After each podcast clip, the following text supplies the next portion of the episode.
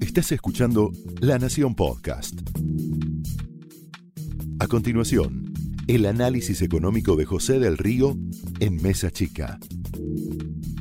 Mucha información para ustedes. ¿eh? Estamos aquí con Pablo Fernández Blanco, con Alfredo Sainz, para contarles lo que pasa. Pero antes que nada, ustedes ven eh, ese graph que habla de una economía en su laberinto, habla de una Argentina en una situación eh, crítica, una situación crítica, pero no por ser alarmantes respecto del dólar como tal, que te voy a contar los detalles de cómo se tejió esta medida, sino por un callejón sin salida de tropezar siempre con la misma piedra. Hoy amanecimos con un presidente de la Nación que dijo esta frase, lo que nos hace evolucionar o crecer no es el mérito. Como si la palabra mérito fuera un activo de Juntos por el Cambio, jugando con la idea de meritocracia como concepto. Dice la Real Academia Española que mérito es la acción o conducta que hace una persona digna de un premio o alabanza.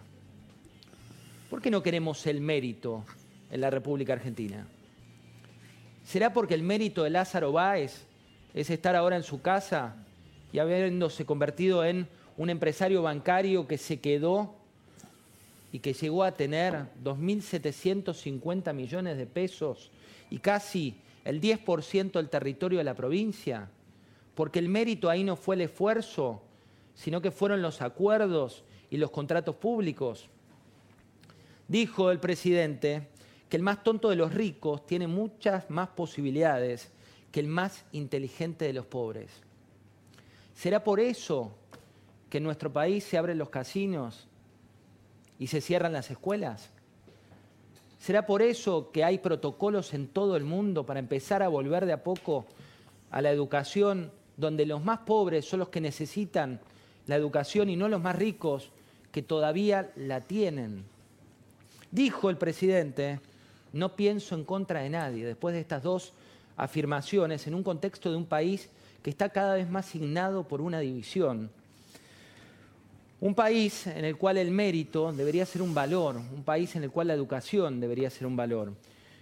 Un país en el cual el ministro de Trabajo te dijo hoy en tu cara, en mi cara, en la cara de todos los argentinos, yo no veo una situación particular de la Argentina que provoque la salida de las empresas, sino que son decisiones empresariales. No son palabras de un analista o un panelista de televisión, son palabras del ministro de Trabajo, Claudio Moroni. ¿Será que en el país del demérito está bien no decir la verdad? Digo, ¿acaso no saben que lo de la TAM, la salida de la TAM, que dejó a 1.650 familias en la calle, tocó cuatro veces la puerta del mismo ministerio que ahora se entera de esto y les pidió reglas que después le dieron a aerolíneas argentinas para un pago que fue de emergencia, de excepcionalidad, en un contexto de pandemia donde atribuyeron que se podía pagar el 50% de los salarios para mantener la continuidad de una compañía que era la competidora de aerolíneas argentinas y que les dijeron que eso no era una medida viable en la Argentina y que después se la dieron a la semana a un competidor estatal. ¿Será por eso que en el país del demérito quien lidera el gremio del sector aerocomercial es juez y parte dentro del sector aerocomercial y nunca quiso que haya competencia en ese sector? ¿Será en el país del demérito donde Falabella se va del país y dicen que es una decisión empresarial, pero saben que estaban trabadas las importaciones y que había vuelto la discrecionalidad para una empresa que tiene importaciones y que había que levantar el teléfono de aquellos actores relevantes en el mundo del lobby, donde vuelve a aparecer algo que ya vivimos en la Argentina, y es a vos sí te dejo importar, a vos no te dejo importar, y que en el mundo textil, en el mundo de la indumentaria, en el mundo de la moda, todos saben que no es lo mismo frenarte siete meses como hacía un ex secretario que le decía, no, no, vos no, pasaba la temporada y te llegaba la ropa, la ropa de invierno cuando la temporada era de verano. ¿Se sorprenden que se vaya a Falabella? ¿Se sorprenden que se quede en otras economías de América Latina? Donde la economía va a caer igual o un poquito menos que nuestro país, pero donde la estabilidad y el marco jurídico tiene cierta previsibilidad? ¿Por qué se van las empresas? Se van porque ven el ranking de competitividad y te hablo de un problema estructural, sistemático también de la Argentina, porque el último dato del IMD es de 2019 y te ubica a la Argentina en el puesto 62 en términos de competitividad de 63 países que se habían mostrado. Es un problema estructural que tiene también nuevas causas. ¿Será en el país del demérito, donde un día te dice un ministro una cosa y al día siguiente se hace otra? Donde un día buscas el archivo de hace tres meses de un funcionario de hoy y decía todo lo contrario a lo que se está llevando adelante? ¿Será por eso que hoy te van a cobrar, si vos tenés la capacidad de ahorro y de comprar dólares, un tributo, el nuevo tributo? ¿Sabes cuánto recaudaba el impuesto país en nueve meses? 89 mil millones de pesos.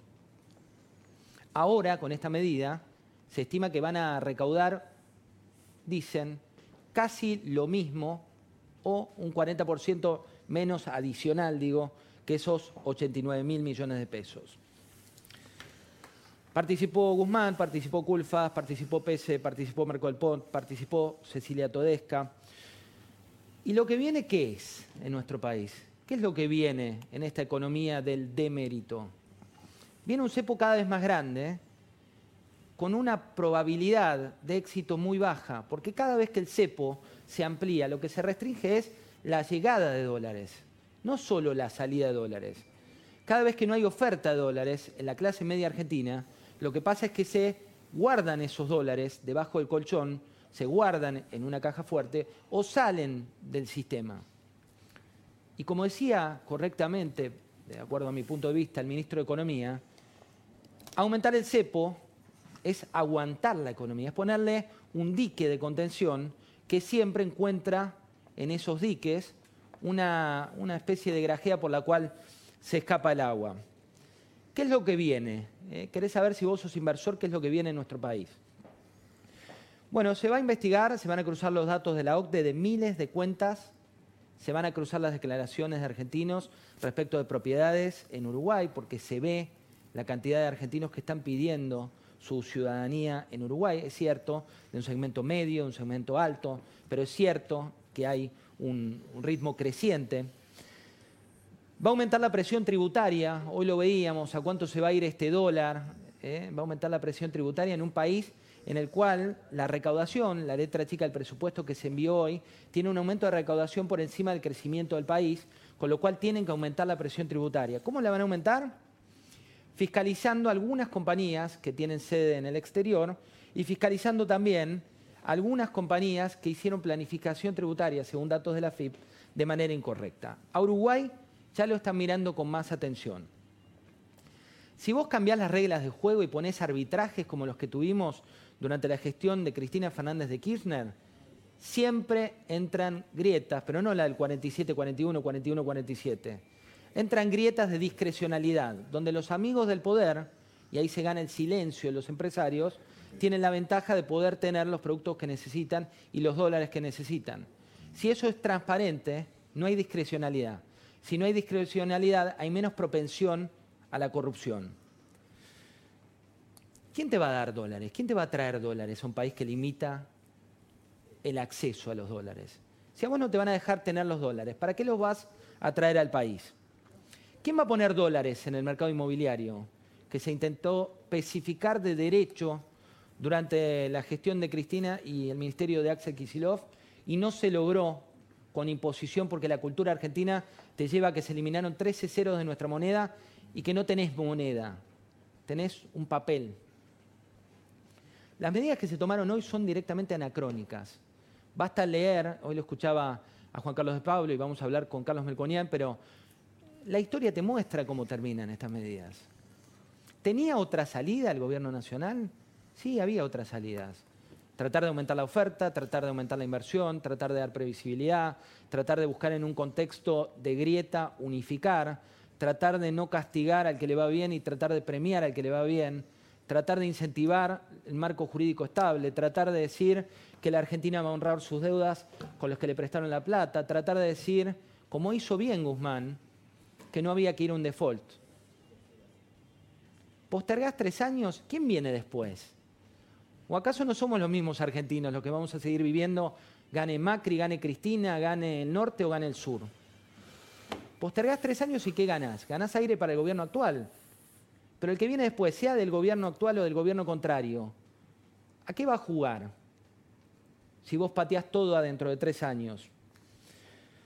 Por último, la prohibición y la restricción como medida solo sirve como placebo de corto plazo, como lo sirve la doble indemnización, como lo sirve la prohibición de despido. ¿A qué te lleva? A que Falabella, por ejemplo, en lugar de decir tengo que reducir X cantidad, cierra los locales, es más fácil. Y no digan que no les avisaron. Y no digan que todo es lo mismo.